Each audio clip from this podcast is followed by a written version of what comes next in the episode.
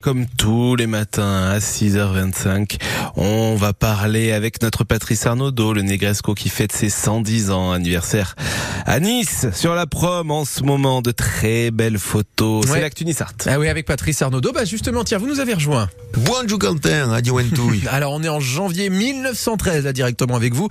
C'est là qu'a inauguré le, le plus fameux des palaces niçois. Et le jour de l'inauguration, on peut le dire, restera dans les annales. hein. A questo giuli era des sette testa curunadi, sept souverains qui justifiaient alors le surnom de Nice, la capitale d'hiver d'Europe.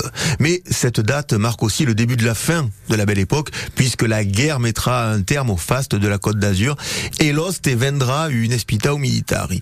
Imaginez les soldats passant de l'horreur des tranchées au confort de ce palace, mais bon, tout ça ne fera pas les affaires de Negrescu, le propriétaire qui lui va mourir ruiné deux ans après la fin du conflit. Et le palace lui connaît bah, un creux de la vague, hein, même si en, en 1948 il va accueillir le premier festival de jazz. Et oui, l'Europe découvre le jazz à Nice et le Negresco est de la partie avec une note de renom Louis Armstrong.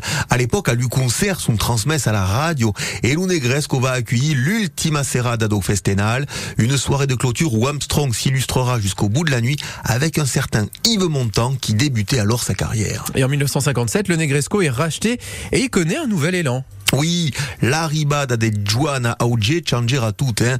Jeanne Augier qui a reçu, tenez-vous bien, de son papa le palace en guise de cadeau de mariage. Elle une belle régal, et non Et puis là, ben, tout s'enchaîne dans le bon sens. Hein. La patronne est férue d'histoire et sa clientèle lui demande de ne pas moderniser la déco.